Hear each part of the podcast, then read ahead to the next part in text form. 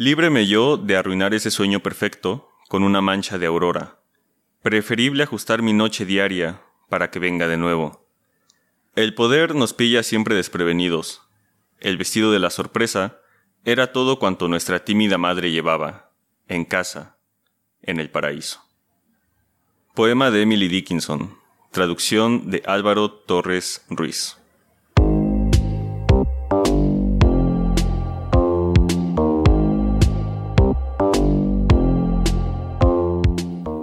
Bienvenidos al séptimo episodio de Conversaciones que Tejan Calvo, un podcast donde tres amigos nos reunimos para platicar de los temas que nos dan identidad.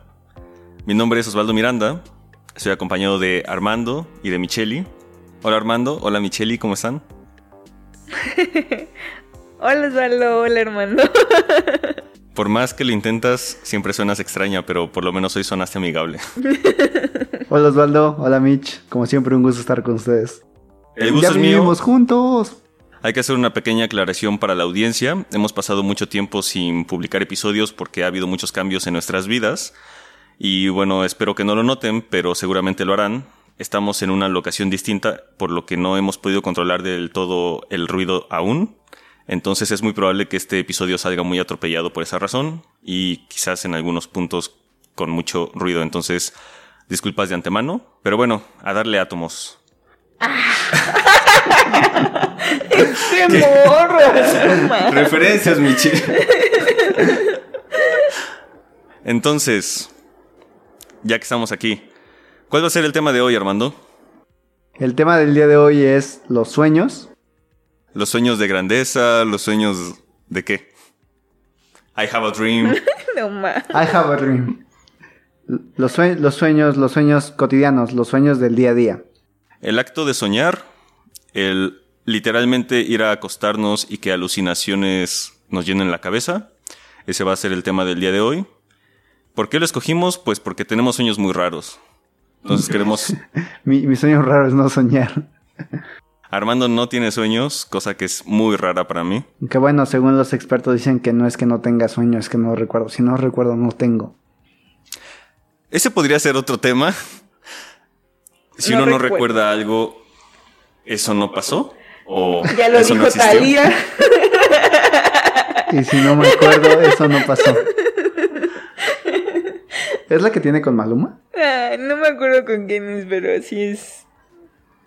Bueno, ese sí, va, puede ser otro episodio, pero no hablaremos de eso. Me gustaría empezar con cuáles son las fases de dormir, para saber en cuál es donde se produce el sueño. La fase 1 se llama sueño ligero. En esta fase aún hay movimiento de los ojos y hay una actividad mental, perdón, y hay una actividad muscular que está reducida. Es ahí cuando pues ya cierras los ojos, pero pues sigues sintiendo ese movimiento. La segunda fase, el movimiento de los ojos se detiene y las ondas cerebrales se vuelven más lentas. ya estás entrando en sueño. Esta parte, esta parte y la primera parte representan el 50% del sueño aproximadamente. En la fase 3 empiezan a aparecer una serie de ondas que se llaman ondas delta y esta fase ocupa otro 6% del sueño total. En la cuarta fase el cerebro produce ondas delta casi exclusivamente. Es difícil despertar a alguien en esta fase, esto es lo que se denomina el sueño profundo. Y la fase 5, que es donde nos vamos a enfocar, es la fase REM, que en español es movimiento ocular rápido. Durante esta fase es donde se producen los sueños que todo mundo o la mayoría del mundo dice recordar. Y bueno, Mitch, Osvaldo, ¿cuáles son sus sueños más recurrentes? Yo tengo dos que identifico de inmediato, así cuando me preguntan, o bueno, no, porque nunca me preguntan eso. Cuando pienso en mis sueños recurrentes, si son las ratas y las casas de terror. Yo les puse casas de terror porque me recuerdan mucho a la casa que había en la Feria Chapultepec pero no es propiamente un sueño de casa de terror. Entonces, bueno, voy a explicar. Primero, el de las ratas. Yo tiendo mucho a soñar con ratas.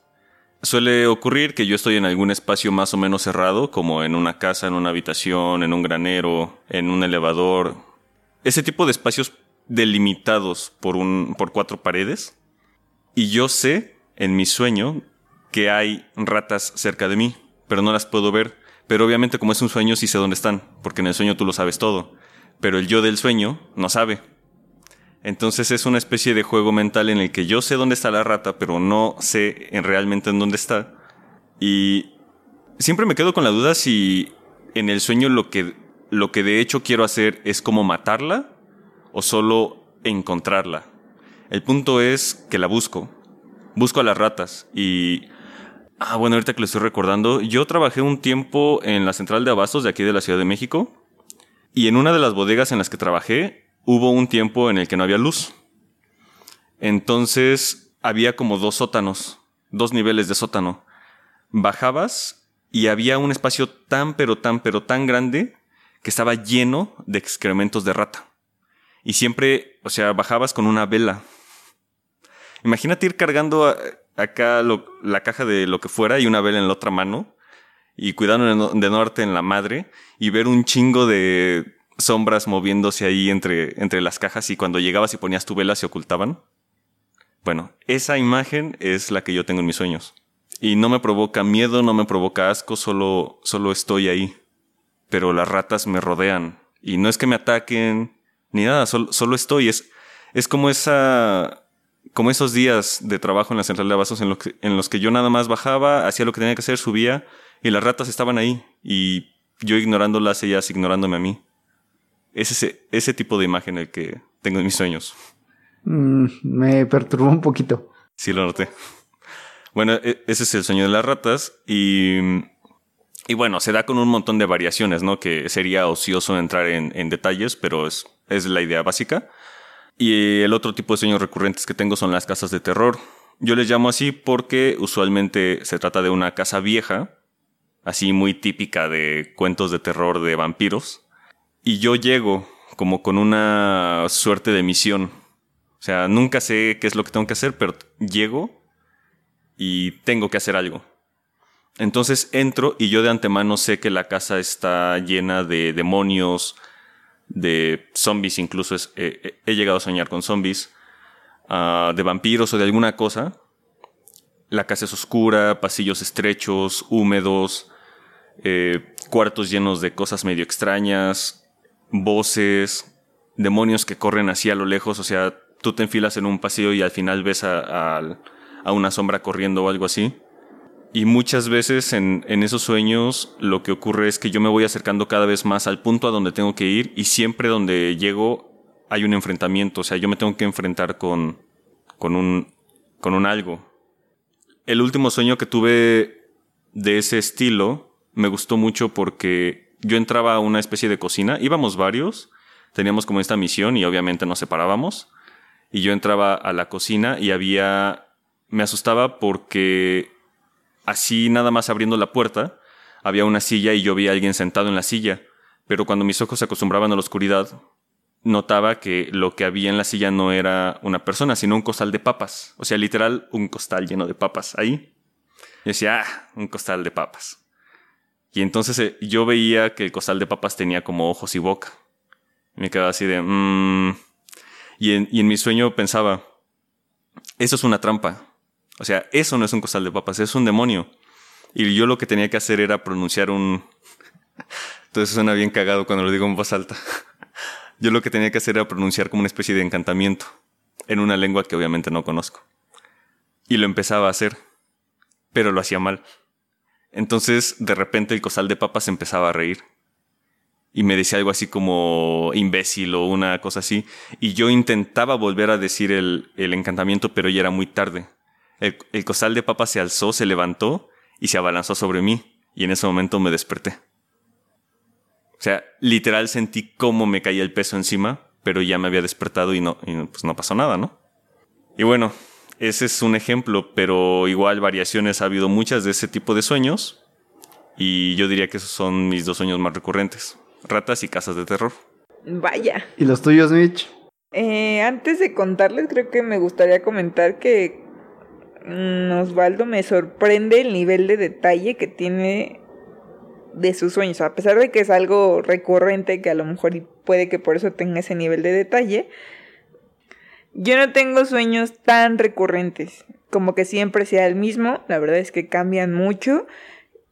Y si de por sí mi memoria estando consciente y despierta es mala, pues evidentemente recordar mis sueños me cuesta muchísimo. Lo recuerdo al instante. Y hay veces hasta que llego a despertar a las 2 de la mañana y digo, ay, estuvo bien chido lo que soñé, que no se me olvide. Me duermo y entonces despierto como normal y digo, ah, tenía algo que recordar de este sueño, pero no me acuerdo qué soñé. Pero no hay ese factor que dice Osvaldo, como por ejemplo, a él siempre está cazando monstruos, cazando demonios. Tú quizás estás corriendo. Yo creo que depende mucho de la, de la época y a lo mejor más adelante lo tocaremos, pero sí, sí es algo muy importante para mí el contexto. Hay dos sueños que tenía recurrentemente cuando era más joven, eh, cuando iba como en la secundaria, preparatoria, más o menos a esa edad, como a los 15 años, más o menos. A esa edad tenía sueños muy recurrentes y sobre todo era el primero era que estaba en el patio de la escuela en medio, no sé por qué yo estaba en medio y se me caían los dientes, pero no se me caían todos al mismo tiempo. Empezaba con el colmillo, pero yo me acuerdo que lo sentía con la lengua, o sea, por alguna extraña razón yo estaba en medio y todos estaban como en el recreo, pero yo sentía mi diente flojo. Entonces, empezaba a moverlo como con la lengua y tenía esa sensación como cuando era más pequeñita y se te empezaba a caer un diente y lo empezabas a jugar con tu lengua y te decían que no lo hicieras y lo hacías. Así, y de repente yo decía, a ver, espera, o sea, al principio me parecía muy normal jugar con mi diente como de, ay, ya se me va a caer. Y de repente me hacía consciente diciendo, ya tengo 15, 16 años y se me va a caer un diente, este ya no es de leche. O sea, en mi, en mi sueño se empezaba a alarmarme por eso. Al principio era algo como muy normal estar jugando con él. Y de repente fue como de, oh cielos, se me va a caer y ya tengo 15 años y voy a quedar chimuela. y de repente, o sea, yo lo sentía como se caía y lo tomaba en mi mano y enseguida sentía el siguiente diente flojo así con, con la lengua y decía, ¿qué está pasando? Se me van a caer todos. Y recuerdo que había alguien a mi lado, no recuerdo quién, y el diente que yo me había quitado, que era el colmillo que ya se me había caído el primero, se me caía hacia el piso, me volteaba a ver y, y, esa persona también veía eso y hacía que todo mundo se enterara de que se me estaban cayendo los dientes. Y enseguida todo iba muy rápido y se me empezaban a caer todos. Y era como la sensación de que era algo como humillante que me vieran en, en, esas condiciones. Eso era algo que soñaba, igual factores cambiaban, factores no, pero en general era así, en un patio de una escuela, yo al centro y que era paulatinamente cómo se iban cayendo los dientes. Era algo que soñaba mucho. El segundo iba hacia algún lado, ya tomaba como el transporte público eh, pero en general yo cuando en esa época de mi vida casi no tomaba el transporte público, entonces sí era como un suceso diferente. Que pasara y yo iba hacia unas canchas. En mi sueño sabía que iba hacia las canchas cuando me subía al camión. Me subía y cuando de repente ya estaba sentada porque había un lugar, me sentaba y venía otra persona como mayor de edad y le cedía yo el lugar. Y cuando le cedía el lugar yo me paraba y en ese momento me volteaba a ver y estaba desnuda. Pero no, o sea, no hay que olvidar que yo seguía pensando que iba camino a las canchas. Entonces yo no sabía qué hacer, pero era como si la gente no se hubiera dado cuenta al principio y poco a poco se fueran dando cuenta. Entonces, cuando llegaba, ya todo el mundo en el camión se había dado cuenta. El camión no iba tan lleno, pero aún así era vergonzoso que estuviera completamente desnuda. Entonces, me bajaba del camión y corría hacia donde iba, que era hacia las canchas, que se llama el Estadio de los Pinos en Cuautitlán. Entonces, llegaba ahí y llegaba desnuda y buscaba a alguien que me ayudara, pero no encontraba a nadie como conocido. Y ya era una desesperación muy grande buscando a alguien, pero obviamente mientras buscaba a alguien todo el mundo me veía, no sé esa lógica de mi sueño. Y eso era algo muy recurrente. Y otra cosa que sigo teniendo como duda, que sí es como a lo mejor después tocaremos el tema en el episodio especial de, de Día de Muertos. es, es que me la... Cuando despertaba, aún tengo dudas si cuando era pequeña soñaba eso o de verdad me pasaba, porque era tan real que yo sentía que sí me pasaba. Y era que despertaba en las noches, eh, yo vivía con mi papá y tenía mi cuarto normal y en, justo enfrente de mi cama quedaba la puerta de salida de mi cuarto. Saliendo de mi cuarto hay como un pasillo. Queda completamente de frente. Entonces yo recuerdo que mi papá me cerraba la puerta, me daba las buenas noches y me acostaba. Y yo me quedaba dormida y después me despertaba como a la hora y yo veía como unos ojos que me estaban viendo en el hoyito que se hacía entre la puerta y el piso pero algo muy recurrente, o sea, yo ni siquiera me paraba al baño porque me daba mucho miedo ver que esos ojitos me estaban viendo. Pero era algo muy recurrente, o sea, de verdad, yo decía es que estoy despierta, pero después cuando despertaba en la, en la mañana, no sabía si había sido un sueño o no había sido un sueño. Todavía hasta la fecha, imagínense qué tan real lo sentía que sigo pensando que pudo haber sido real. ¿Nunca hiciste una prueba de algún tipo? No, me daba miedo. Nunca, nunca está de más preguntar si es un sueño. Me daba miedo y sí me preguntaba así como dice un sueño, pero yo decía, no, no es un sueño. También era muy pequeña y a lo mejor yo siento que eso influía. ¿Qué edad? Como unos siete años. Es probable que los recuerdos que tienes en este momento de ese suceso, parte los estés fabricando. Como no sé si lo hemos comentado aquí en el podcast, pero en nuestras conversaciones cotidianas ha salido muchas veces el tema de que los recuerdos tienden a en gran parte ser fabricados. Nosotros creemos que recordamos algo cuando en realidad no es así. ¿Sabes qué es lo que lo hace más real? Yo voy a confesar algo aquí en el público. Aún no sé si lo pediré que lo edites o no. Este es un espacio seguro, Mitch. Adelante. Tenía yo muchos problemas hasta grande de que me hacía de la pipí en la cama. Entonces, mi papá me preguntó, habló conmigo porque ya estaba grande yo y me preguntó, grande hablando de 11 años más o menos. Me sentó y me dijo, ¿qué es lo que está pasando? O sea, ¿por qué no te levantas a ir al baño? ¿Qué pasa? O sea, ¿te da miedo? ¿Quieres que dejemos la luz del pasillo prendida? ¿Qué es lo que pasa, no? Y ahí fue cuando yo le comenté y se abrió como ese espacio seguro que agradecí mucho porque a mí me parecía ridículo contarle eso a alguien, ¿no? Que yo veía que me estaban viendo en la noche y que me daba miedo abrir la puerta de mi cuarto y ver eso. Entonces me dijo, cuéntame qué es lo que está pasando. Y le dije, es que, ¿sabes qué? Ahí, o sea, yo veo ojos abajo de mi, del, o sea, el filito, bueno, el espacio pequeñito que se, que se hace entre la puerta y el piso. Y él me contestó que podíamos dejar la puerta abierta, pero obviamente me daba más miedo. E hicimos el, como la práctica de, cuando veas que te anda del baño, te despiertas y tú ves esos ojos, háblame. Háblame y yo me voy a despertar y te puedo acompañar para ver si hay algo o no hay algo. Creo que hasta ya más adelante lo platiqué más grande, o sea, de alguna forma mi papá se sacó de onda y dijo, pues qué tal si es cierto, ¿no? Ah, mi papá en general es muy escéptico a esas cosas, pero pues intentaba creerme. Y yo recuerdo que le grité y no contestó a la primera. Nuestros cuartos están muy pegaditos. Entonces no sé si era parte de mi sueño.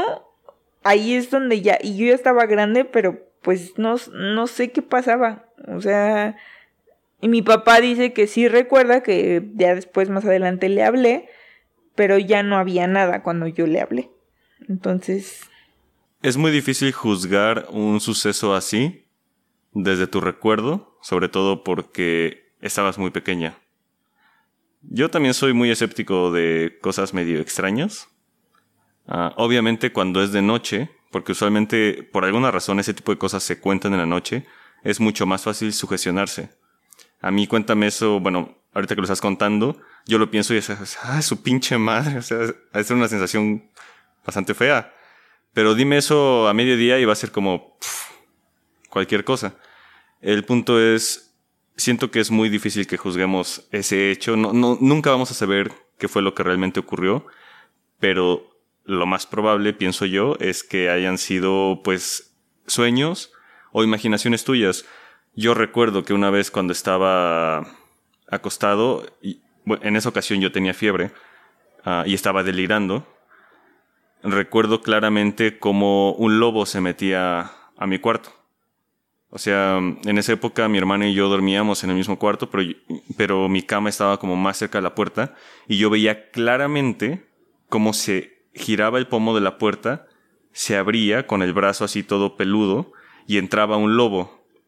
Bueno, sería un nombre lobo porque era antropomorfo. Y, una cara así bien horrible, así con, su sonrisa de lobo y sus dientesotes. Y yo en ese momento sabía que lo que estaba viendo era una alucinación, pero aún así lo veía. Entonces, pienso que puede haber sido algo por ese estilo. Hace un momento que estabas contando la historia, me vino a la mente la idea de los metasueños. ¿Qué? Sí, va yo, güey. Vas a contar tú también, pero tú no sueñas. Es que yo iba a poner un sueño bonito, güey, uno que tuve. ok, dale, dale. Listo. Sí, eh, bueno, primero quería mencionar que los sueños de Mitch son de los sueños que mucha gente tiene, principalmente de la caída de los dientes y que dependiendo qué dientes se te caigan tiene una interpretación, que si quieren más adelante la damos. Y bueno, también para contar un poquito, yo, yo antes tenía un sueño recurrente.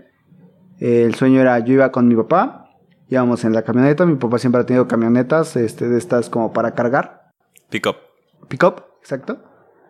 Y pues yo iba, íbamos en la carretera, sobre un puente, y de nada yo abría la puerta y me caía pero no me caía, o sea, aunque el suelo está muy cerca de las camionetas, en mis sueños yo me caía, pero no caía directamente el pavimento, sino continuaba cayendo y cayendo y cayendo y cayendo hasta que despertaba. Entonces era una sensación extraña. No me no despertaba sobresaltado, pero pues era una sensación extraña de estar cayendo. Y pues ya es el único sueño recurrente que recuerdo. Eh, pero bueno, ya para hacer los sueños más a menos, dime Mitch. Michelle está levantando la mano. Es que me acordé de otro sueño muy recurrente que tenía. Bueno, este, en tu espacio, eh, adelante, ahorita es mi tiempo. Déjame terminar porque ya tus sueños se pusieron muy densos, entonces quiero aligerar el ambiente porque es de noche. es gracioso. Porque es de noche, yo no tengo cortina. Pero bueno, en mi sueño, cuando me mudé a vivir con Osvaldo, hay un ventanal y todas las mañanas escuchaban las aves. Entonces yo después de que Osvaldo contó sus sueños dije, yo tengo un sueño bien bonito. Yo soñé que el ventanal estaba, no sé, nueve pisos más arriba y venían este, aves de todo tipo a pararse en una especie de... ¿Mástil? Ajá, en una especie de mástil. Y venían pájaros de todo tipo de color, así rosas, águilas, gigante, todo era así increíble. Y pues yo lo veía desde la ventana, digamos, a menos de un metro. Estaba bien chido. Esa ocasión en la que Armando me contó ese sueño, lo que pasa es que, o sea, nos, nos acabamos de despertar, nos despertamos tarde, estábamos ahí como tomando café o algo así en el desayuno. Y le dije, güey, soñé algo y le conté alguna pendejada que habré soñado, no me acuerdo exactamente qué, pero, pero a una cosa así, ¿no? De, del tipo de sueños que tengo yo. Y me dice, güey, yo soñé algo bien bonito. y me describe ese sueño y sí fue como, ¿por qué yo no sueño esas cosas? ¿Qué vas a contar? Ay, es que me acordé mucho. Va muy vinculado a la, a la última historia que conté. Que alguna vez, bueno, no alguna vez, muchas veces era muy recurrente. Que soñaba que me andaba del baño. Y que entraba a un baño público y estaba todo mojado pero ninguna de las puertas de los baños abría. Entonces yo ya me estaba orinando y recuerdo la sensación de abrir un baño y la sensación de alivio cuando estás haciendo pipí ya te estabas orinando y obviamente se estaba pasando en la vida real. o sea, esa sensación de alivio era real. Entonces yo despertaba ya cuando me giraba, decía, o sea, así como de, ay, no fue un sueño. Vamos, no, más bien. Ah, no, sí, no fue un sueño. ¿Ese es un metasueño? no. Pero antes de llegar a los metasueños, ahorita que tocas ese tema, de hecho, los baños públicos son mi tercer categoría de sueño recurrente. Yo también no recordaba eso, pero también he soñado con baños públicos. Pero a diferencia de Miche, que todos estaban cerrados, el baño era gigante y por alguna razón yo daba mil vueltas para llegar al baño. Sí, sí, los, bueno, en mi caso, los sueños de baños públicos son baños gigantes, o sea, literal es como un piso de baños tienden a ser verdes, o sea, como azul, azulejo verde, y son mixtos. Qué curioso. Así lo recuerdo también. Bueno, en mi baño era rojo. Todas las puertas para entrar como a donde está el excusado es rojo. No, pero bueno, este es como un piso, o sea, en mi sueño, ¿no? Es un piso así de baños. Hay un chingo, no tienen como un orden, o sea, no están, parecen más bien como un laberinto el piso está mojado, muchos de los baños están así como bien cerdos y, bien llenos y entonces tienes que andar buscando cuál, son mixtos y por lo regular cuando llegas a encontrar uno que más o menos puedes usar, la puerta no cierra o la gente te está viendo o, estás platicando con alguien, es, es, una sensación muy rara esa. O llega alguien a limpiar, es algo bien raro. Sí, sí, es una sensación muy extraña. Esa es mi tercera categoría de sueños recurrentes, pero ya hace mucho que no tengo ese sueño. Bueno, sí, yo ya sueños recurrentes los dejé de tener hace más de, no sé, seis años. Los míos han dejado de ser recurrentes poco a poco. Pero bueno, eh, me, gustaría hablar de los metasueños porque es una cosa que a mí me, me vuela la cabeza. Y no sé si a ustedes les pasa. Bueno, creo que Armando no. Ah, bueno, no sé si a ti te pasa, Mitch. Básicamente un metasueño es soñar que uno sueña. Y paréntesis, a mí me gustan mucho los conceptos meta como la metanarrativa, los metasueños, todo lo que sea meta, el, cuando los medios hablan de los medios, eso se me hace muy, muy genial. No sé por qué ese tipo de cosas me gustan. El punto es, ya cerrando el paréntesis, que a mí me ocurre mucho también que tengo metasueños. Sueño que estoy soñando. Y me ha llegado a pasar que estoy dentro de mi sueño y me pregunto a mí mismo, ¿esto es un sueño? O sea, esa pregunta muy de película, yo sí me la hago, a veces. Como, ¿eso es un sueño? O, literal, o directamente sé que estoy soñando. Ese sueño de casa de terror de la, del costal de papas. Justo cuando yo estaba tratando como de atacar a este costal de papas que, que ya se estaba riendo de mí, yo me sentía muy tranquilo. Porque dentro de mí, o sea, dentro del yo que estaba en el sueño, sabía que estaba soñando. Y me sentía muy seguro por esa razón.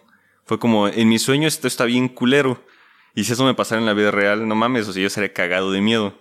Pero es un sueño, no hay pedo. Y por eso me desperté cuando me saltó encima, porque sentí. O sea, eso rompió con la idea dentro de mi sueño de que era un sueño, pero ya desperté y dije, mames, si era un sueño. Qué alivio. Y bueno, a mí me ocurre mucho eso, pero no sé si a ti te ha pasado. Sí, sí me ha pasado y ha sido con sueños en donde fallecen familiares. O sea, estoy en mi sueño y me dan la noticia de que algún familiar cercano falleció. Querido, normalmente siempre es alguien que aprecio mucho. Y, y lo primero que pienso es, esto es un sueño, esto es un sueño, esto es un sueño. Pero a pesar de que yo sé y estoy consciente de que es un sueño, sigue. O sea, y por más que intento despertar, no lo logro. Pero estoy consciente que es un sueño y es como de ya, por favor. O sea, porque es algo que me duele mucho. En general, cuando ha pasado ese tipo de cosas, me despierto pues con la sensación de, de que acabo de llorar, ¿sabes? Creo que es la única ocasión en donde yo podría mencionar un metasueño. Podría ser un sueño recurrente, pero sí me ha pasado como tres veces nada más en toda mi vida. Pero sí lo recuerdo porque sí es algo que de alguna forma, pues, fue muy vivido.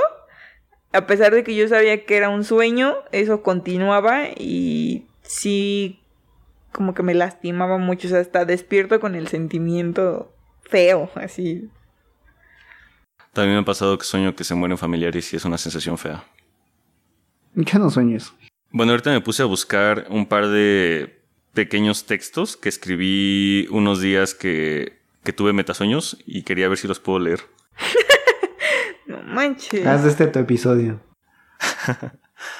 Eh, eh, esto está del 25 de julio del año pasado, 2020.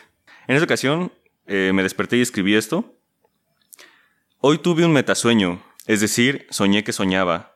Al despertar, dentro de mi sueño, le conté mi metasueño a alguien vía mensajes. Después, al despertar, me di cuenta que no había contado nada. Eso también lo soñé. Ahora me pregunto si esta publicación no será un sueño también. A veces me gustaría volver a despertar cuando ya he despertado, aunque se sienta horrible. Y bueno, aquí un paréntesis. Esto último que dice, a veces me gustaría volver a despertar cuando ya he despertado es, y, y esto se sale un poquito del tema, pero es que a veces cuando estoy despierto, o sea, literalmente despierto, me llega la sensación como, como cuando acabas de despertar. O sea, la sensación de ir abriendo los ojos por la mañana se siente, es una sensación muy especial que no sé describir a veces me ocurre que estando despierto ya en, el día normal, me llega esa sensación de pronto. Y es una sensación que se siente muy fea. Pero bueno, ese fue el, el primero. Y el otro está un poquito más largo, pero bueno. Este es su espacio. Y bueno, lo que escribí en esa ocasión fue. Eso es de. Eso es de este año, del 18 de mayo. Aunque los metasueños, soñar que sueño, no son algo nuevo para mí, Hoy me ocurrió que dentro de mi sueño me cuestioné si el sueño dentro de mi sueño había sido un sueño. Es decir, dentro de mi sueño confundí la realidad del sueño con lo que había soñado dentro del sueño. Para salir de la duda cuestioné a mis amigos sobre lo que había ocurrido en realidad, y en efecto, dentro de mi sueño había soñado y confundido ese segundo sueño con la realidad del primero. Ahora que he despertado me doy cuenta de que ambos fueron sueños y que lo acaecido ahí no ocurrió en la realidad. Mejor así, me quedo con una sensación muy extraña, pues el sueño y el metasueño se sintieron muy reales y la pregunta y posterior confirmación de si había soñado dentro de la realidad del sueño le dio un sentido mucho más real al asunto. Por más cliché e insoportable que pueda parecerme en otros medios, estoy agradecido de que, de que todo esto haya sido un sueño me quedo con una suerte de protopregunta respecto a lo que es real y lo que no, pero antes de devanarme la cabeza con una cuestión tan pesada, mejor me retiro y los dejo a ustedes resolverlo. Está, chido porque estás metiendo, pues no sé, no sé si propiamente una especie de metanarración en tu metasueño. Sí, sí, sí, y, y les digo, es que a mí me, me, a mí me gusta mucho ese concepto de lo meta. No sé por qué, no sé a partir de qué momento empezó a gustarme, pero en general ya es algo que, que busco en, no sé, el contenido que consumo. Escribir es algo complicado en cuanto uno se pone a tratar de describir emociones o sensaciones. Es muy difícil. Y uno tiene que empezar a recurrir a analogías y metáforas porque no hay, no hay de otra forma. Pero es, describir un sueño le agrega una capa más de dificultad. Porque usualmente, cuando uno sueña, el sueño lo siente como muy emocionante y se lo cuentas a alguien y suena como una completa pendejada. No me acuerdo dónde escuché esa idea, pero no es mía. Entonces es como, güey, no mames, o sea, le, voy a contar esto a alguien, soñé esto. Y si lo empiezas a contar y, y, el sueño resulta ser algo así como, iba manejando y llegué a mi casa. Y ya. Y, así como, y en tus sueños lo sentís así como que ibas acá como Toreto o alguna cosa. Y se lo cuentas a alguien es como, no mames, güey, tu sueño está de hueva. Entonces eso le agrega una capa extra de dificultad. Me acordé del episodio este de, de Explainer, de Mind, el de los sueños justamente, y que dice cuando alguien se entera que la persona que, que está hablando en el, documental es alguien que se dedica a estudiar sueños, dice, todo el mundo llega y me dice, tengo un sueño increíble, y dice el sueño más estúpido que me han contado, más recurrente, así. Creo, creo que de hecho de ahí saqué esa idea. Sí tiene sentido ahorita que lo mencionas, no me acordaba de, ese episodio. A mí me emociona mucho ese, ese tema de lo meta. Y la verdad es que a mí me gusta mucho soñar, incluso cuando mis sueños son lo que se podría catalogar como pesadillas. Yo no las llamo pesadillas porque no me dan miedo. Es muy raro cuando me despierto porque me dio miedo un sueño.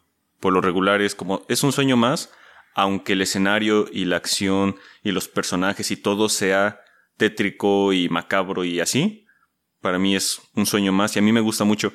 Y por eso quisimos como iniciar este episodio hablando, mencionando el poema de Emily Dickinson sobre soñar, porque bueno, referencias hijos, Bob Esponja, en el episodio en el que Bob Esponja está soñando y Gary le, Gary le cuenta el poema de Dickinson, la primera vez que yo vi ese episodio hace muchos años me sentí muy identificado con ese poema.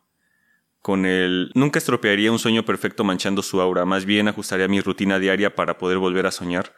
Eso me llega mucho, es como sí, es, es totalmente, a mí me gusta mucho soñar. No, pues es que al final es algo que, que yo creo que, que, tienes la fortuna de tener porque veo que lo disfrutas. Entonces está, padre que nos puedas compartir esa experiencia para los que no tenemos sueños. Sí, yo por mi parte creo que nunca he disfrutado soñar, así haya sido muy bueno el sueño, no es algo que, que considere que disfrute, preferiría evitarlos y no soñar nada. Bueno, no, sí hay algunos que sí me han gustado. Pero excluyendo esos, sí, en general no, no he tenido una buena calidad de sueños. ¿Te das cuenta de lo curioso que es que ciertos sueños húmedos los detestas y ciertos sueños húmedos... ¡Qué tonto! es que todo depende del nivel de humedad.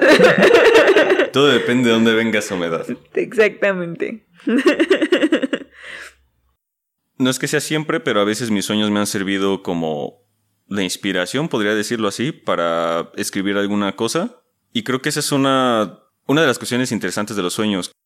Hace rato que nos estábamos preparando para el episodio, mencionamos varios nombres y me gustaría que comentáramos un poco sobre esos ejemplos, porque sí se me hacen como muy interesantes. Entonces, bueno, si quieres yo empiezo con Giordano Bruno. Yo recuerdo mucho este ejemplo de la serie de Cosmos, la que hizo Neil deGrasse Tyson. En uno de los episodios cuentan la historia de Giordano Bruno y básicamente lo que ocurre es lo que ocurre es que Bruno pues era una especie como de que astrólogo en esa época, me imagino, que estaba cuestionando ya el modelo helio, eh, no, geocéntrico de la iglesia. Entonces, él lo empieza a cuestionar a raíz de un sueño. Él cuenta en, en sus escritos que él está soñando y pues en aquel entonces se tenía esta concepción de la Tierra como un disco plano o como algo plano y encima un domo en donde se encontraban las estrellas, el sol y la luna y esas cosas, ¿no? Y ese domo cubría la Tierra. O sea, básicamente lo que los terraplanistas dicen hoy en día. Y entonces el sujeto estaba soñando, Giordano Bruno estaba soñando, se acercaba al borde del disco y levantaba el manto que era el domo y descubría el infinito. Y bueno, en la serie está como animado muy bonito y el arte que le pusieron para ejemplificar esa escena está genial. Y se me quedó mucho esa, esa imagen de este sujeto pues refutando una teoría que se tenía en ese momento, una certeza de ese momento a partir de un sueño. Y obviamente lo ejecutaron, ¿no? Obviamente fue juzgado por hereje y le dieron en su madre. Ya después Galileo retomó ese, esas ideas y bueno, Galileo no fue ejecutado porque por ahí tenía un amigo dentro de, los círculos de poder. Pero bueno, e, esa es la idea de, de Giordano Bruno. Sí, incluso hasta superó las teorías que tenía Copérnico respecto a la forma de la Tierra y cómo funcionaba. Sí, otra de las historias que a mí me, gusta mucho es la de Giuseppe Tartini. Giuseppe Tartini escribió la melodía del Trino del Diablo, de Devil Trill. Esta melodía supuestamente la compuso después de un sueño en el que se le aparecía el diablo y el diablo lo quería ser su sirviente. Y para poder librarse de, de ser su sirviente, escribe esta melodía y pues se da al diablo y el diablo lo deja libre, ¿no? Posteriormente a eso despierta y le escribe. Sin embargo, durante el tiempo que estuvo en vida tocando esta melodía, él dice que la melodía no llegaba a ser tan buena como la de su sueño. Lo que ocurre ahí en esa historia, si no recuerdo mal, es que el diablo, pues por ser el diablo, es como muy bueno en muchas cosas. Y el trato con Tartini era, escribe algo que ni yo pueda tocar y te dejo en libertad, y entonces escribe eso y, el diablo no puede tocarlo, entonces lo deja en libertad. Sí, así como cuando lucha con Jack Black en una batalla de rock. Justo, justo tenía esa idea en la mente. O sea, cuando empezaste a decirlo, te quería interrumpir, pero dije, no, no, que acabe. En The Peak of Destiny, me suena mucho, ahorita que lo estás diciendo, me suena mucho que es una referencia a esa historia. ¿Mm? Porque es exactamente lo mismo. Puede ser una, referencia. Y bueno, otra cosa que, quería comentar es, ahorita, que estás hablando de, música, me llegó el recuerdo. Una vez cuando estaba en la prepa o en, a inicios de la universidad, no me acuerdo. El punto es que iba de regreso a casa en esa y había tomado una combi. Entonces, como yo tomaba la combi de base a base, pues me acurrucaba en uno de los rincones de la combi, me ponía mis audífonos y me, y me quedaba jetón. Entonces en esa ocasión iba dormido. Había puesto eh, pues la lista de reproducción que tenía en ese momento, que básicamente era metálica. Iba dormido, pero ya casi llegaba a mi destino, entonces empezaba como a despertarme. Ya sabes, automáticamente cuando te acostumbras empezaba a despertarme y justo en ese momento en mis audífonos estaba sonando Fade to Black, pero justo en la parte del solo. Me acuerdo que era en esa parte porque yo estaba como en el tránsito del sueño a la vigilia y la música la sentía como como muy muy viva, muy muy fuerte, una sensación que jamás he vuelto a sentir.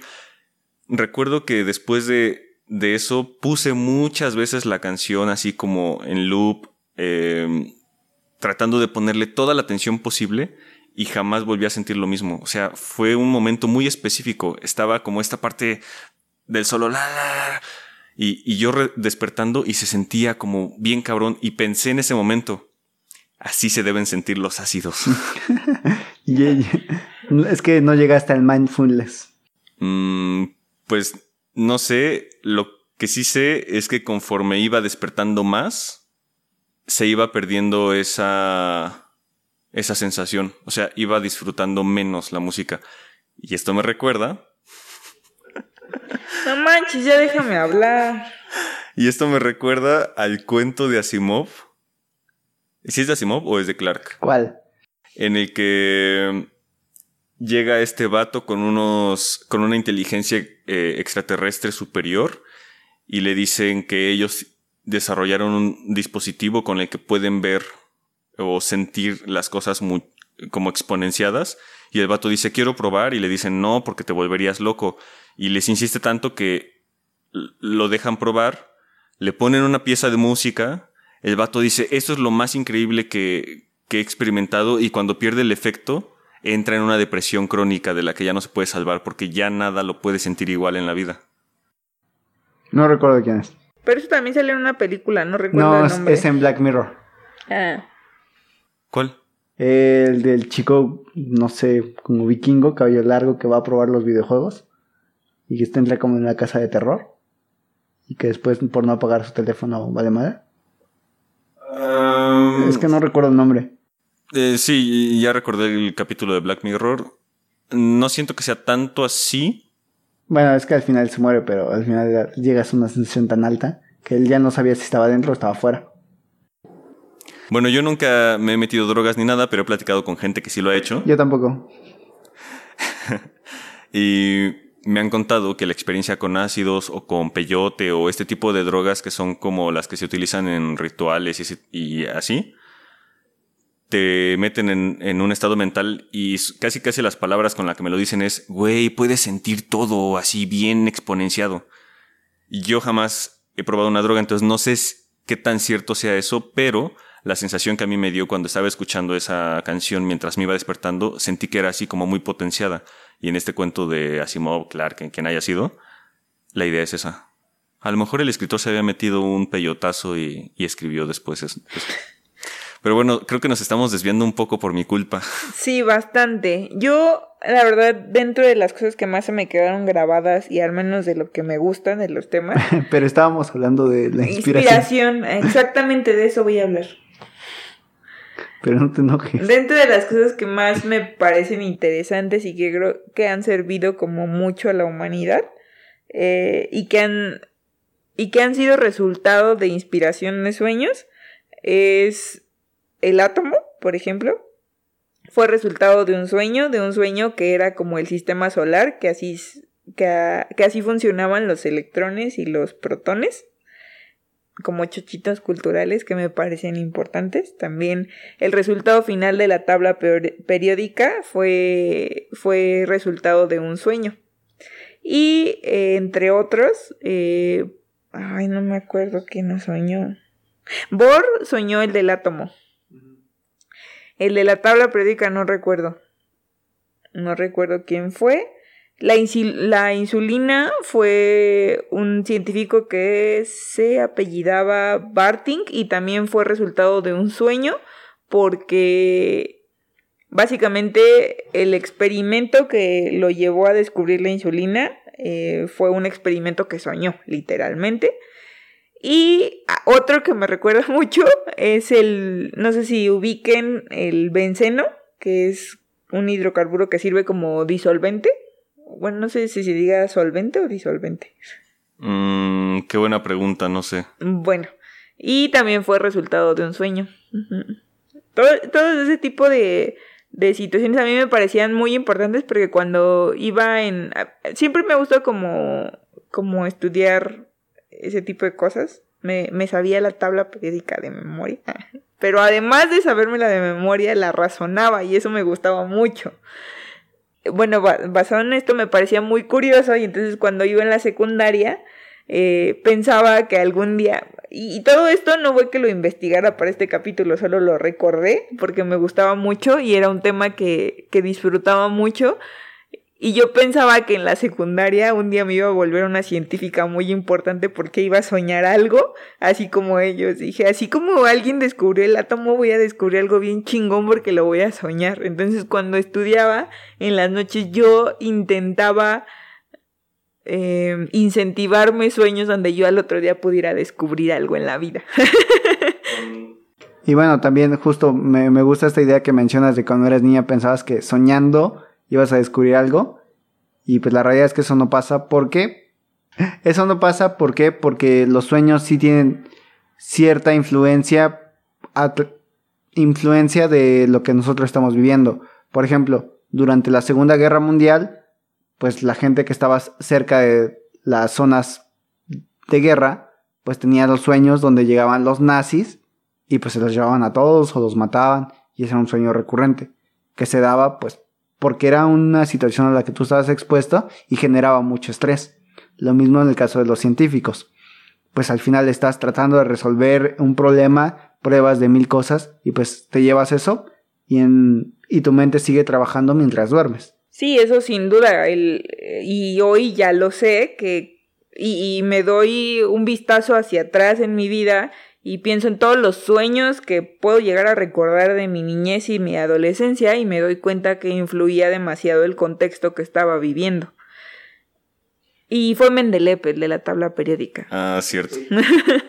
Con esto que ustedes dos están mencionando, me gustaría inaugurar una nueva sección en los episodios la sección de autoayuda. Y es que Mitch dijo que cuando ella era más pequeña tenía como esta fantasía de que algún día iba a soñar algo y se iba a convertir en una gran científica y eso me recordó a una frase que es así típica del libro de autoayuda pero que a mí me parece como cierta y es porque bueno, contexto, muchas personas siempre están esperando como ese rayo de inspiración que los haga hacer algo. Y no me acuerdo quién la dijo, pero dice que la inspiración te encuentre trabajando. Y el punto de la frase es, yo, eh, yo no creo en la inspiración. O sea, yo no creo que sea un, un algo de verdad. Sino más bien es como lo que dice Armando. O sea, uno se encuentra, por ejemplo, los científicos trabajando en eso constantemente y llega un momento en el que quizás les llega una chispa en el que su cerebro conecta varias ideas, pero como ellos ya tienen el ojo entrenado para detectarlo, es cuando lo detectan. ¿Quién sabe si muchas otras personas no han soñado con la estructura del átomo, pero como no son físicos, no saben con lo que soñaron? O sujetos que han soñado con música, pero como no son compositores, no lo pueden componer. A estar muy cabrón eso, ¿no? O sea, imagínate alguien que soñó cómo encontrar, voy a decir una pendejada, la cura contra el SIDA, pero como no es médico, o sea, ese conocimiento se perdió en un sueño. Complementando tu sección. Eh, Era coto. eh, algo que he llevado mucho en mi vida y he aplicado y, e intento que, que sea como mi filosofía de vida, que me ha funcionado, es, es que yo antes pensaba que una persona vivía de motivación. Y yo decía, es que ¿por qué se me va? O sea, yo la motivación me dura dos horas y ya no tengo motivación. Entonces, ¿cómo le hacen esas personas para estar motivadas todo el, todo, en todo momento? ¿Cómo le haces para que la motivación te dure dos horas? O sea, yo daría un brazo por eso. y entonces, descubrí algo llamado disciplina. No es motivación, es disciplina. You gotta do it every day. Uh -huh. La motivación no dura mucho, dura nada, es efímera. La disciplina, en cambio, dura bastante. Entonces, dura hasta que la, la pierdes. ¿Mande? Dura hasta que la pierdes. Dura hasta que la pierdes. Ahora. Ahora. Entonces, me parece que es algo muy complementario a lo que acabas de mencionar. Eso me recordó la escena de Bojack Horseman cuando está queriendo correr y el mandril, simio, no, bueno, el mono ese, le dice que lo tiene que hacer todos los días. You gotta do it every day. Fue mi foto de portada en Facebook por mucho tiempo. Retomando lo de los metasueños que hace algunos momentos hablábamos, ¿no les ha pasado? Es algo muy... Suena muy tonto a lo mejor, pero desde que era adolescente o quizás más pequeño, me torturaba de alguna forma pensando en que mi vida no la estaba viviendo de verdad, sino que era un sueño, que estaba en un sueño. ¿Estabas en la Matrix? Ajá, algo así.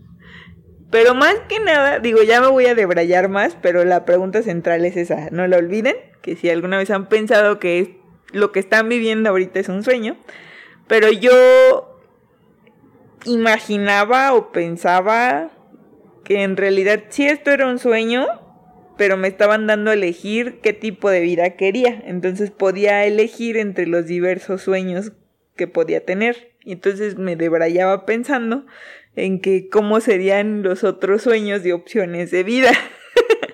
pero bueno, la pregunta central es si alguna vez han pensado que esta vida es un sueño y no es real y han sentido de verdad esa sensación de que no están viviendo en realidad, o sea, que, que es un sueño esto, porque es una sensación muy extraña, sobre todo esa sensación es algo que, como, pues ya sabes, muy existencialista de quién soy yo, qué estoy haciendo aquí, esto no es verdadero, no, o sea... ¿Las decisiones que tomo son mis decisiones o realmente el mundo Ajá. es determinista? No, el mundo no es determinista. El ya, mundo es determinista, por supuesto. Ya lo hemos establecido aquí. Y si no, lo acabo de hacer. El mundo es determinista. Estaba determinado que ibas a hacer eso. En fin, ¿has, ¿han sentido esa sensación extraña de, de que esto no es real? Yo quiero hacer dos paréntesis ahí. Y un paréntesis está contenido dentro del otro.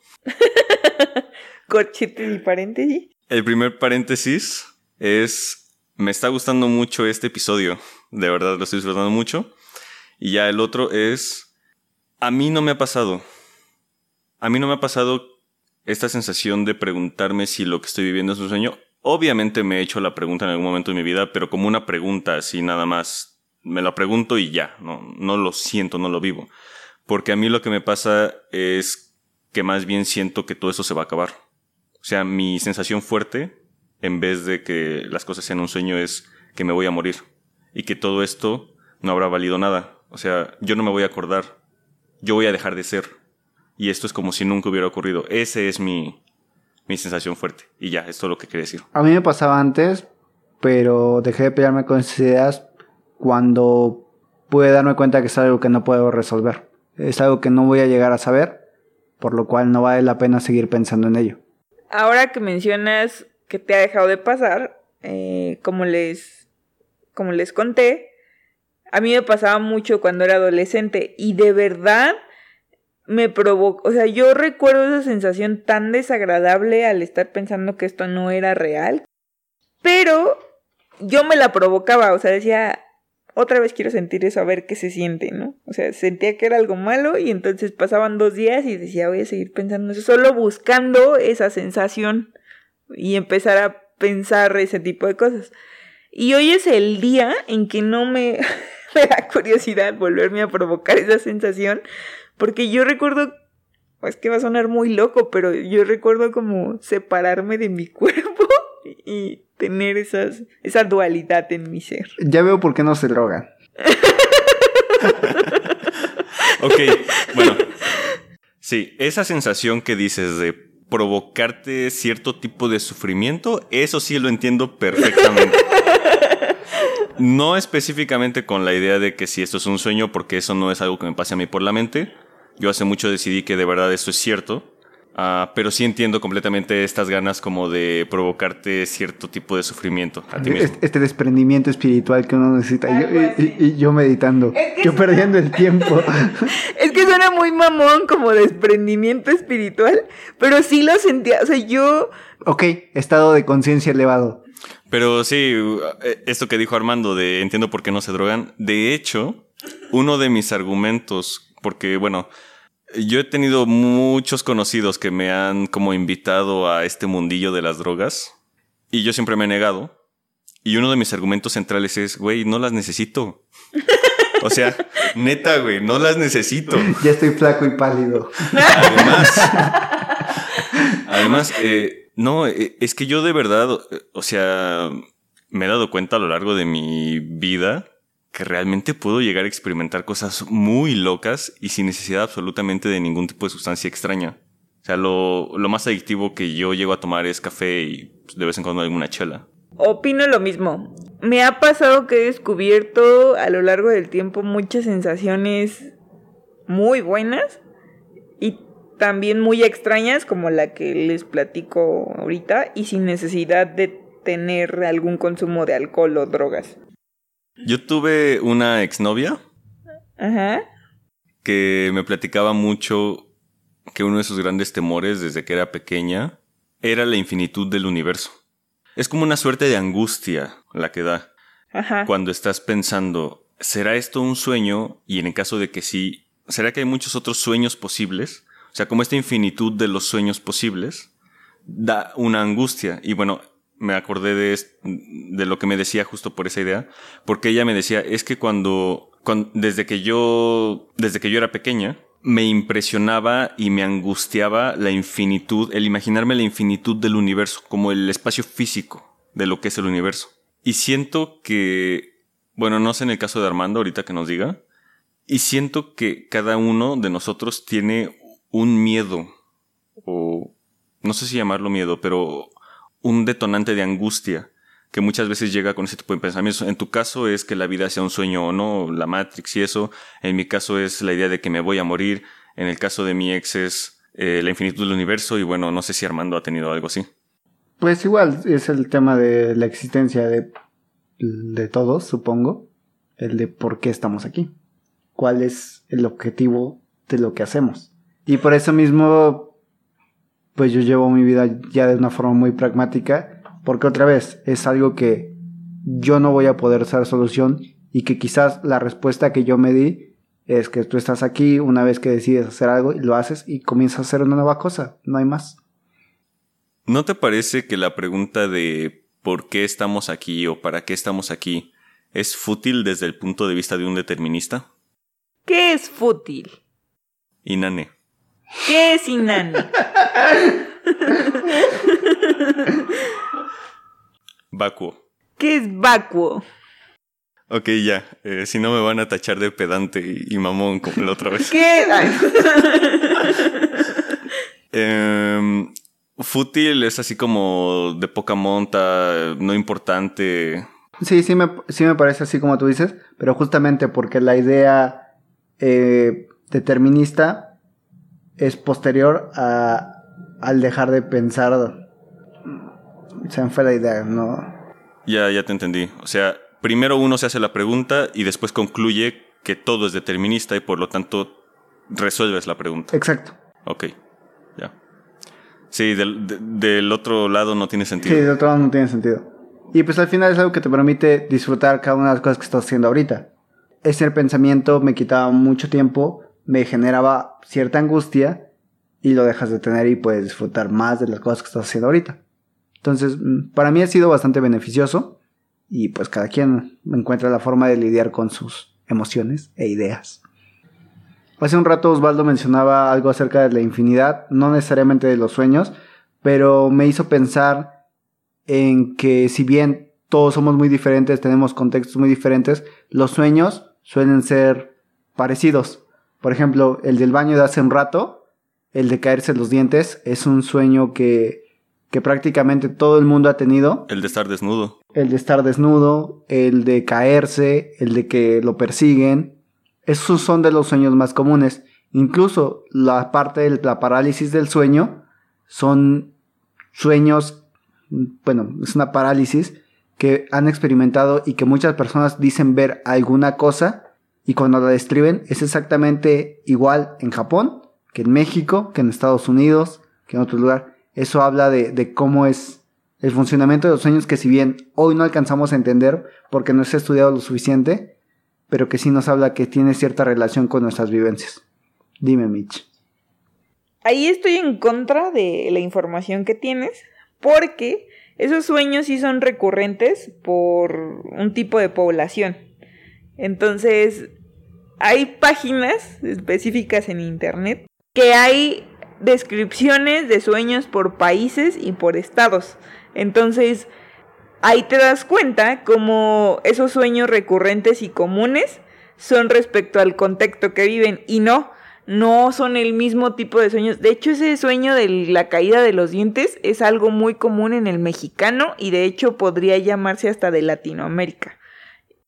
Sí, pero obvio, por ejemplo, México no tendría que ver necesariamente nada como con Argentina, porque el contexto es totalmente diferente en cómo se maneja el país y todo eso, pero el sueño está ahí.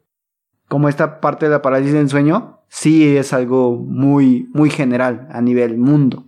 Pero es que hay diferentes tipos de parálisis del sueño. La parálisis del sueño, tal cual, donde no te permites mover porque ciertas parte de tu cerebro no se vuelve a activar, pero otra es la parte donde comienzas a ver cosas y las cosas que supuestamente ve la gente son iguales. Eso tiene una explicación científica para ambos y se llama mioclono.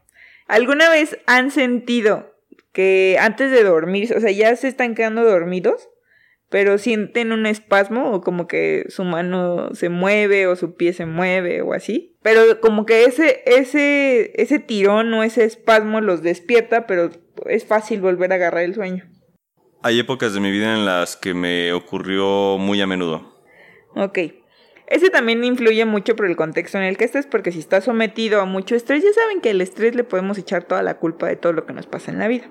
Entonces, si te encuentras en situaciones donde estás con mucho estrés, eh, el mioclono es muy, muy, este, recurrente.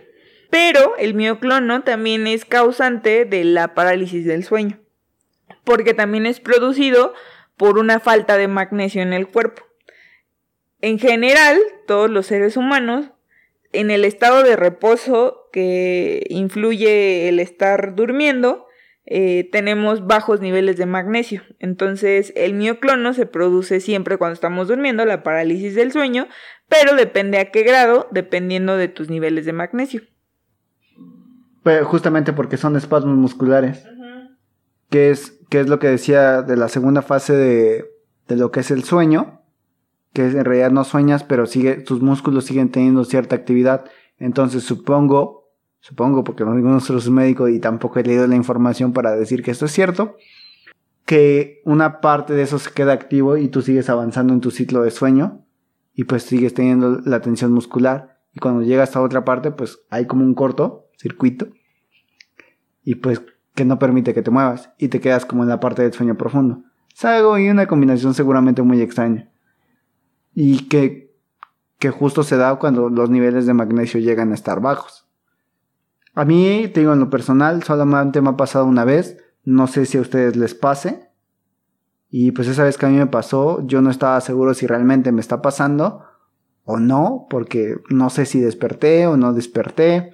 Yo no estoy seguro porque esa vez yo tenía mucha, mucha fiebre y pues no estoy seguro de si, si lo soñé o si era la fiebre o, o si realmente desperté y realmente no me podía mover.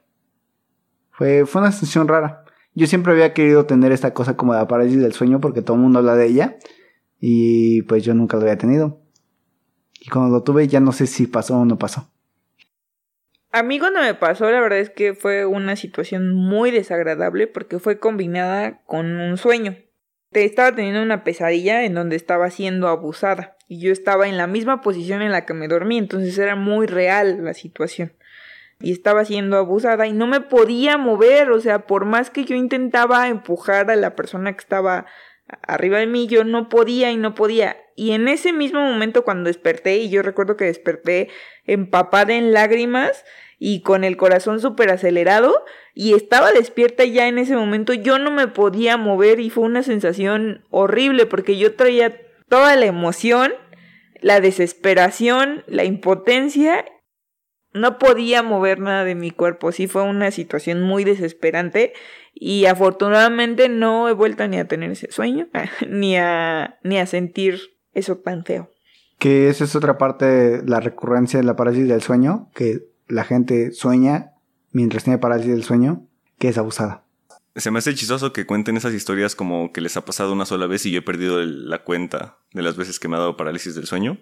De hecho, creo que descubrí la técnica para que te dé. Ya la probé. ¿Y funciona? No. Bueno, ya se había platicado Armando, pero se lo platico a la audiencia y a Micheli. La técnica es te acuestas boca arriba, ah, bien estirado, o sea, sin cruzar las piernas. Como duermes tú. Ajá. Como vampiro. Ajá, sin cruzar las piernas, pero juntas y los brazos cruzados sobre el pecho. O sea, como le ponen los brazos a alguien que muere en el ataúd, así cruzados y te duermes y ya. Te da parálisis del sueño. Creo que descubrí la técnica. Habría que probarla, por favor, audiencia. Cualquier cosa nos escriben. Y bueno, yo la vez que tuve parálisis del sueño, o que creo haber tenido, estaba de lado.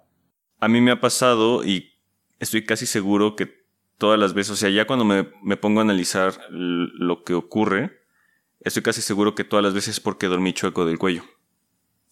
Y eso hace que esta desconexión entre el cerebro y el cuerpo se dé más fácil. Entonces, a mí me ha dado muchas veces. He tenido sueños de todo tipo cuando tengo parálisis del sueño. Últimamente las que me han dado he soñado que floto. O sea, literal como que mi cuerpo se desprende y hago un viaje astral. Lo que les decía, yo soy muy escéptico de esas cosas. Entonces para mí no tiene nada de extraordinario. Otra persona podría decirte, güey, tuve un viaje astral. Y yo, aunque siento claramente cómo me desprendo de mi cuerpo y me elevo, para mí es como, güey, solamente es porque tu cerebro no conecta con tu cuerpo y ya. Entonces, sí, a mí me ha ocurrido muchas veces la parálisis del sueño y he despertado sin poderme mover. Cuando despierto y no me puedo mover y abro los ojos es cuando he tenido alucinaciones. Pero me ocurre lo mismo. Mis parálisis del sueño, al ser sueños, son metasueños y yo sé que estoy soñando, entonces como, pues en algún momento se me va a pasar y ya. Y de esta vez que me contaste que viste una especie de bruja, ¿ahí fue cuando tenías parálisis del sueño? Sí. ¿Podrías contar esa historia? En alguna ocasión yo estaba solo en el departamento que habitaba antes y me dormí, era... ni siquiera era de noche, o sea, me dormí en la tarde. Me acosté sobre mi cama, me acosté boca arriba y me dio parálisis del sueño. Yo recuerdo que estaba soñando que era de noche y que alguien me estaba jalando los pies. Muy clásico. Ah, entonces desperté, o sea, en mi sueño desperté y abrí los ojos y había una como bruja, una señora que me estaba jalando los pies y me dio miedo. O sea, ahí sí sentí miedo, fue como, verga, ¿qué pedo? Y soñé, oh, perdón, y pensé que estaba soñando, pero se sentía muy real, o sea, sentía claramente la tenaza que hacía con sus manos en mis tobillos.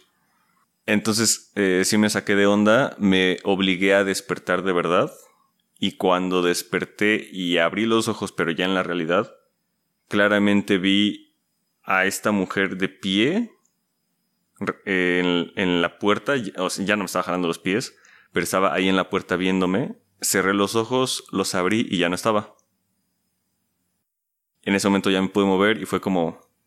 Mmm, me voy a ir a la sala a ver algo. Ojalá pudieran ver la cara de Minche, ¿no? Mames. no mames, yo me dormí ahí. ¿Por qué no me avisaste antes? es que yo, yo diría que la mayoría de mis sueños, el común de las personas lo clasificarían no como sueños, sino como pesadillas. Por la naturaleza de, de las cosas que sueño. Pero para mí, muy pocas veces me han dado miedo. Me acordé ahorita de Love, Death and Robots, en la parte de donde se quedan parados en el desierto y todo comienza a tomar color. Imagina algo así. Sí, sí suena a un sueño que me gustaría tener. Creo que nos estamos acercando al final, ¿verdad? Pues sí, ya no cuento mi sueño que quería contar hace como media hora. A ver, cuéntalo. Gracias. Gracias por darme este espacio. bueno, en mi sueño yo soñé con Osvaldo. Él y yo vivíamos relativamente cerca. Y por alguna razón él llevaba un carro que usaba en la universidad. Era un carro azul. Eh, de estos que son compactos, no sé cómo se llaman. Hatchback. Un hatchback, exacto. Y íbamos a un Oxxo. Entrábamos al Oxxo, muy normal. Y por alguna razón la situación se, se salía de control. Y Osvaldo asesinaba a una persona. Ah, ¿Era cajero o era cliente? Cliente. Vaya, sí que se salió de control. Lo del cajero no me habría sorprendido tanto. sí, era un sueño así muy natural. No, no sé por qué, por qué llegó a mi mente. Pero el punto es que me ayudaba a meterlo a la cajuela. Nos íbamos a, su departamento y era claramente el departamento donde vivía, que era una prisión. Gris con muros muy, muy, muy grandes. Y dejábamos el carro en el estacionamiento. Y pues obviamente nosotros íbamos manchados de sangre y todo porque pues Osvaldo lo había cuchillado varias veces. Vaya. Double tap, recuérdenlo. Y subíamos, nos cambiábamos, y en eso llamaba a su mamá de Osvaldo y le decía que iba a ir por el carro. Pues ya el chiste es que nos poníamos nerviosos, comenzamos a limpiar, escuchábamos el clásico de ahí viene la policía, no iba por nosotros, pero pues se sentía ese temor. Y ya, después desperté. Lo bueno es que ibas a contar un sueño para aligerar el ambiente. Sí, está tranquilo. no les describí cómo lo hacías. Mi hermana también ha soñado que soy asesino. Y bueno, aquí quiero contar un sueño que una vez tuve. Estuvo muy chido. Y no hemos hablado de los sueños de persecución, que también es un tipo de sueño recurrente en las personas. Y este también es un metasueño. Entonces, o sea, para mí fue, uff, chulada de sueño, me encantó. Siempre quise escribir algo al respecto, pero no me salió. Yo estaba soñando que estaba en la calle de noche, como eso de las 2 de la mañana, y estaba huyendo, me estaban persiguiendo.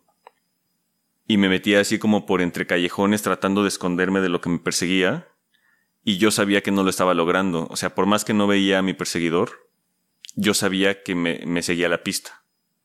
Entonces llegaba a una esquina y doblaba hacia la derecha.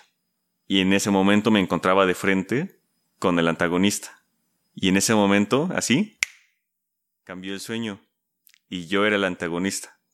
Y el que estaba persiguiendo era otro güey. Yo estaba persiguiendo a ese sujeto. Pero mi sueño lo estaba viendo desde su perspectiva hasta que me vi a mí mismo y ahí cambié. Y entonces vi al, al otro así ya desde mi punto de vista. Sí, como otra vez como en Love, Dead and Robots. ¿En cuál? En La chica payaso. Ajá, ándale, algo así quitando el, el loop infinito, pero fue algo así. O sea, a mí me impresionó mucho ese sueño, porque de, pasó de ser un sueño en el que de verdad me estaba dando miedo, la sensación de que me perseguían, hacer un sueño de júbilo por darme cuenta que era yo quien estaba persiguiendo al otro tipo. Y no sé, me, me quedé con una sensación muy rara. Para este tipo de sueños hay muchas, muchas interpretaciones, dependiendo si te persiguen y te alcanzan, si te persiguen y escapas hacia un lado, si, si vas corriendo o simplemente caminando, si te escondes.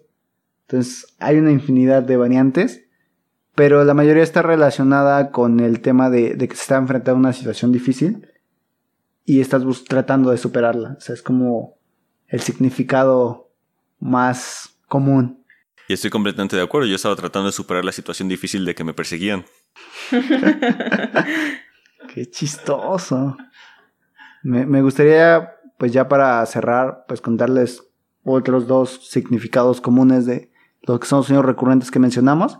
Este que fue el de perseguirse. El segundo que yo mencioné y también creo que tú mencionaste, que es sobre caer. Y el último, pues el, el clásico, que hay de los dientes, que es muy popular que seguro alguno de sus familiares mayores ha dicho, es que soñé que se me cayeron los dientes, alguien se va a morir. Ok, eso no lo había escuchado antes. ¿En serio? O sea, en mi entorno nunca había escuchado eso. Bueno, el primero es caerse y según esto la explicación científica se refiere a que nuestro cuerpo entra en un estado de calma total durante el sueño, tus latidos del corazón bajan, la respiración disminuye hasta el punto de estar extremadamente sereno en el sueño, por lo que llega un punto en donde el corazón se acelera a causa de una señal del cerebro, ya que siente que el cuerpo se está apagando, como si estuviera muriendo, y para evitar esto, solo envía un rápido impulso y es lo que sientes como caer en el sueño. Es como cuando es cuando pues sientes ese brinco de y te despiertas. Es como el cerebro preguntándole al corazón, ¿estás bien, carnal? Exacto. Y la explicación onírica puede estar relacionada otra vez a muchas situaciones. Esto de la interpretación de los sueños así es, puede ser cualquier cosa. Yo ahí quiero aclarar que yo no creo en la interpretación de los sueños. Yo tampoco, pero me gusta leerla. Sí, a mí también, como mitología. Ajá. Bueno, la parte de caerse en la parte onírica, otra vez lo mismo. Puede tener significados buenos, como el inicio de una nueva oportunidad y que todo sea muy bueno para ti, pero también puede ser sueños malos. Entonces, puede serlo todo. Ahora, el clásico de caerse los dientes, eh, depende de qué dientes se te caigan, es la explicación que hay. Por ejemplo, si se te caen los dientes de encima, eso augura la muerte de un familiar. Porque supuestamente los dientes de encima son los que más muestra y por ende son los más importantes. Es cuando va a venir un, un evento que sí o sí va a dejar huella. Entonces, por eso son esos dientes. Cuando se te caen los colmillos es un tema de inseguridad. Porque son justamente los dientes como más fuertes los que usas para morder. Entonces, cuando tienes mucha esta parte de inseguridad, son los primeros que se te caen. Posteriormente se te caen los otros, pero ya no son tan importantes. Sigue hablando de lo mismo inseguridad, pero no es tan representativo como los de arriba o los colmillos. Y pues bueno, eh, yo creo que con esto ya vamos cerrando. No sé, me gustaría que me dijeran con qué se quedan de este episodio, si tienen alguna recomendación que la hagan. Yo creo que este episodio pues dio mucho para recomendar. Digo, yo ya mencioné por ahí el, el capítulo de Explain It, pero creo que hay muchas cosas más que se pueden recomendar. La verdad es que me gustó mucho esta conversación. A mí me gusta mucho soñar, como quedó de manifiesto durante todo este tiempo. Me gusta soñar, me gusta porque es muy loco. Me gusta mucho soñar porque me parece una experiencia humana muy fuera de este mundo. Es como una cosa increíble. Es, es literalmente alucinante. Y eso me gusta. Ah, me gusta hablar de, lo que sueña uno porque me gustan mucho las historias. Entonces, pues me divertí mucho. Eh, recomendaciones. Mm, sé que Borges tiene un libro que se llama El libro de los sueños, creo. No lo he leído. Mm, la Biblia tiene muchísimo material sobre sueños. También es muy interesante. No les digo que la lean porque pues es muy pesada, pero pueden ver como historias películas o así. Y creo que ya. De sueños no conozco como mucho que recomendar. ¿Y tú, Mitch? Yo le recomendaría que hagan la prueba de lo que hizo Osvaldo, de lo que dice Osvaldo. si tienen ganas, creo que sería una muy buena idea. Creo que también en muchas, muchas veces en terapia he hablado sobre el hecho de escribir tus sueños y poder como enfrentar lo que sueñas cuando lo recuerdas. Es una actividad muy buena. Y como recomendaciones, hay una trilogía que se llama Silver, pero no recuerdo el autor. Y habla sobre, son libros de sueños y da como una perspectiva científica, pero a la par la contrasta con lo onírico. Me parece bastante divertido porque lo hace contando una historia sobre una mujer y dos gatos. Entonces, es un libro como rápido de leer, fácil y entretenido. ¿Y tú, Armando? Bueno, en lo personal también me gustó mucho este episodio, siento que fue muy divertido. Aunque yo no soy una persona que sueña recurrentemente, me gusta mucho escuchar los sueños de los demás. Siempre, siempre hay algo interesante. Y mi recomendación, yo les voy a recomendar una serie, bueno, una miniserie realmente, que se llama Behind Her, Her Eyes. Justamente habla un poquito de los sueños y pues está un poquito divertida. Y pues está buena, está buena. También pues si quieren buscar interpretaciones de dos sueños, que todo es sexo, está el libro de interpretación de dos sueños de Freud. Y el de Carl Jung, si no me equivoco, que también es de interpretación de los sueños. Hay un cuento que Osvaldo me pasó, pero no recuerdo el nombre, que él nos lo va a decir ahorita. Es el de Eros.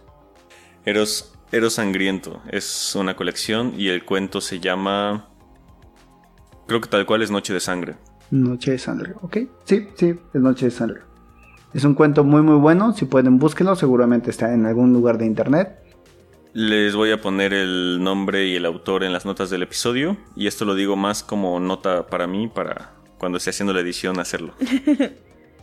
y bueno, nuevamente reiterándoles, los invito a, a ver el episodio de Explainer en la parte de The Mind de los sueños. Está muy, muy interesante. Perfecto, entonces ya con eso cerramos el tema de esta noche. Y bueno, muchas gracias por habernos escuchado. Recuerden que nos pueden seguir en Instagram en arroba conversaciones que tejan calvo, así todo junto. También tenemos un canal en Telegram, por si usan esa plataforma, nos pueden encontrar como arroba cqtdc. Y si nos quieren escribir, comentarnos alguna cosa, preguntarnos, sugerirnos temas o cualquier cosa, Ah, nos pueden escribir a cqtdc.podcast.gmail.com. Todos los enlaces a nuestras redes van a estar en las notas del episodio. Y por último, queremos invitarlos a que nos escuchen en nuestro siguiente episodio. Vamos a destripar libros, es decir, vamos a hablar de nuestros libros favoritos con spoilers y todo. Y ya, eso sería todo. Muchas gracias Mitch, muchas gracias Armando por haber estado aquí. Gracias Osvaldo, como siempre un gusto. Gracias. Y nos escuchamos la siguiente vez. Chao. Bye. Bye.